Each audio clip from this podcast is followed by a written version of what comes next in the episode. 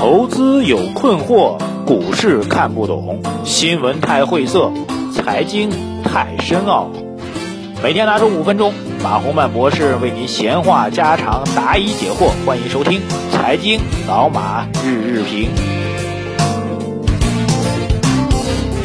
各位老马日评的听众朋友们，大家周一早上好啊！又到了新的一周交易日的时候，很高兴来跟大家交流一下信息方面的内容啊。本周啊，这个在周末的时候，我们老马日评所开出的微信公号啊，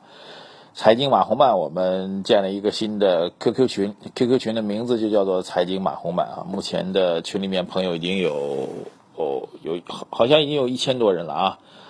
呃，我们在上周。六的下午做了第一次的 QQ 群互动，效果还是不错的，所以希望大家继续来关注财经马红漫的微信公众号。然后第一个福利啊，就是每天中午我们会通过这个微信公众号收集的问题，来在我们日评的中午版当中给大家去回答问题啊。第二个福利呢，就是我们的 QQ 群的互动啊。第三个福利或者第四个福利，就是将来我们还会送出更多的。啊，小礼品或者更多的见面的聊天的机会，还有我们线下的各种活动正在酝酿当中啊！谢谢大家的积极参与。呃，本周末到现在啊，消息面最大的一个内容呢，就是国际货币基金组织 IMF 出手了，干嘛呢？这回当一坏人啊，督促中国政府把这个救市的资金尽快去退出啊！这事儿有点诡异啊！我们这次的救市政策其实。国际上的大的经济体啊，包括美国在内，其实都是比较支持的啊。为什么比较支持呢？这叫做唇亡齿寒吧。中国现在经济体量是全球第二，大家都知道，这样一个全球第二的经济体量的大经济体，如果金融方面、经济方面出了问题，那其他国家、其他经济体也没好果子吃啊。所以，美国、日本、欧洲其实都还是比较支持的。那冷不丁呢，在这次危机基本上告一段落之后呢，IMF 国际货币基金组织跳出来了啊，指桑骂槐 啊，没指桑骂槐，指着鼻子骂，应该说是啊，说你们中国这个救市赶紧退出啊，等等等等。这我觉得怎么来理解？很多人在问啊，说这会不会给中国造成压力啊？我可以很明确告诉大家啊，完全没有压力啊。中国在这个危机的发生过程当中啊，多次的，之前的东南亚危机，包括次贷危机。其实都跟这个世界银行、国际货币基金组织有过交流啊，这这俩机构吧，世界银行、国际货币基金组织啊，他们用我的话来说啊，基本上属于每次危机当中趁火打劫的主啊。啊，东南亚危金融危机的时候，会给这类似于韩国呀、东南亚的国家提出一些非礼要求啊，我可以救你啊，但是你这孙子啊，必须得听我的，干干干干干什么干什么干什么干什么，对对对，他会提出很多要求啊。所以中国历来和这个世界银行或者国际货币基金组织打交道从来都是不让步的啊，提要求可以，但是我不 care 你啊，特别中国现在有钱，所以这事儿我觉得对于投资人来说可以忽略不计啊，而且再次明确告诉大家啊，退市资金就是救市的国家队救市的资金，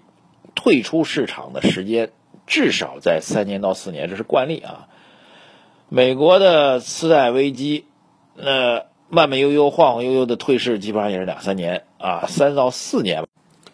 香港的那波啊，九八年的外汇保卫战也是一样啊，也要三四三四年才能够退出，所以不要着急，这是第一个，我就明确的，不要管什么 IMF、世界银行啊，中国现在已经强大到啊，之前没那么强大的时候，其实也不太 care 他们啊，何况今天呢？这消息面有几点啊，跟大家来分析一下啊。第一个，这个我我觉得啊，今天有个标题先可以告诉大家，我觉得大家阵脚不要乱啊，阵脚不要慌乱啊。慌乱的这词儿呢，其实我觉得最近的这所谓正金公司的投资的概念股票出来了啊，现在公布的有四十多只吧。这个很多周末的时候，有人闲的没事干，就开始捋啊，这正金公司救市，国家队救市啊，这相当于打一波这个大军团战役了啊，相当于这武汉会战，然后这个啊抗日战争中间啊打的最大的武汉会战啊、长沙会战这样的战役啊，说这个正金公司这次会战啊，代表国家队。这个它有什么规律吗？这战法有没有什么特色呢？研究来研究去，我也跟几个朋友来交流啊，发现没有任何破特色啊。各位很遗憾，没有任何特色啊。第一个，这个买的股票各种行业都有啊，食品饮料、化工、钢铁，通通都有啊。盘子大小也是有大有小啊。固然有中石油，中石油其实没曝光啊，中石油盘子太大露不出来，但所有人都知道这中金公司在里面啊。盘子大的也有，盘子小的也有。啊，市盈率市盈率也是有高的有低的有中中不溜的，所以说不清楚。所以现在呢，就有人在讨论说，这证金公司的概念股票，我们到底跟还是不跟呢？本来呢，我是想我也想尝试的给大家捋规律出来啊，证金公司买什么样的股啊，最起码这是大庄股吧？国家如果是庄的话，那大庄股跟庄不是总是对的吗？捋来捋去找不着方向啊，所以我觉得啊，这个跟大家说句老实话吧。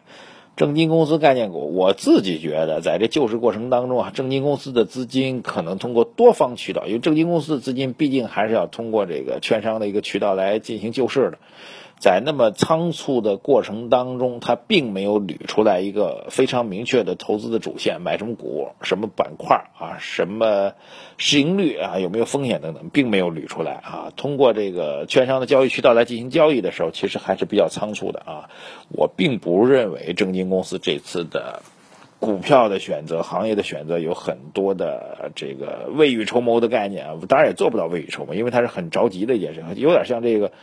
两军作战突然碰到一块儿了啊！这个突然之间就发生了一场这个急剧之间出现的战争，所以就没准备好啊，仓促之间嗯准备枪炮，这没准备好瞎打啊！一开始最起码瞎打，所以证金公司概念股，我个人觉得不存在一个体系性的概念啊，所以也不太建议大家啊，你证金公司买了就必须怎么怎么怎么着啊！当然他要退出，退出的话就必须要有拉升，要有盈利，所以这点可以关注，但是。规律找不到，这是我要给大家说的第二条消息。第三条消息啊，总体上我叫做这个不要乱嘛。为什么不要乱呢？阵脚不要乱的原因就是上周出的那 PMI 的指数啊，一下子把整个市场运行的逻辑全部打断了。所以关于宏观经济，本周我看了几篇报告，周末看了几篇报告，都是偏冷的啊。从 U 型反转现在变成 L 型啊，这个经济复苏被证伪，就是很多人认为啊，包括之前我也认为三四季度经济会回升啊。现在有观点开始认为三四季度回升那是扯淡，骗人的，别听这个瞎忽悠。其实研究经这个这分析师报告也是啊，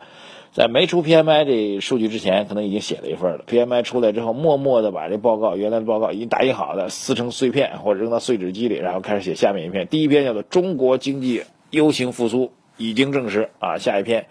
中国经济 U 型复苏被证伪啊，半天时间就可以改变啊，所以我觉得这个会使大家阵脚会转转乱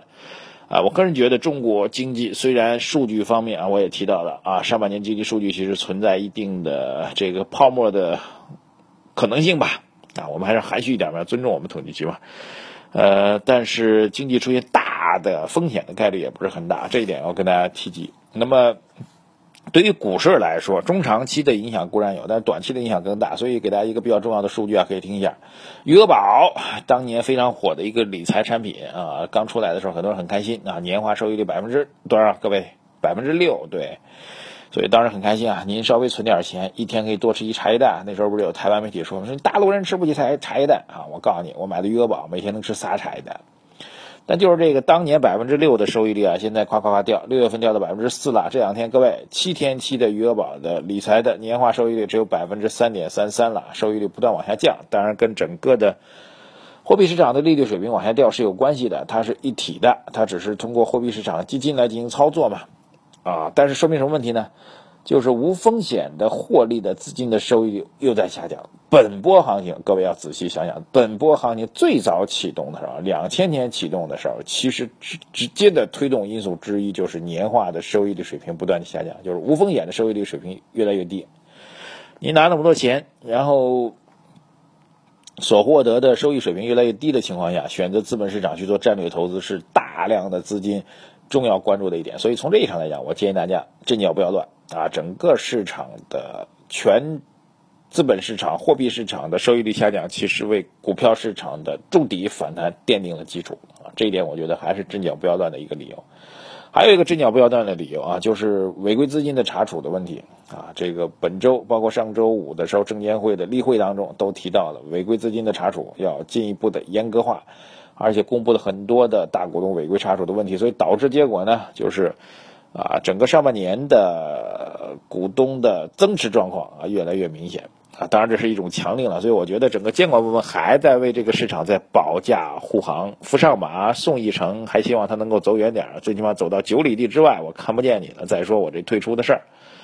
所以我觉得固然回顾上周的消息面有 PMI 这种意外的冷消息啊，意外的偏利空的冷消息，但是整个阵脚并没有出现大的紊乱，所以本周极有可能会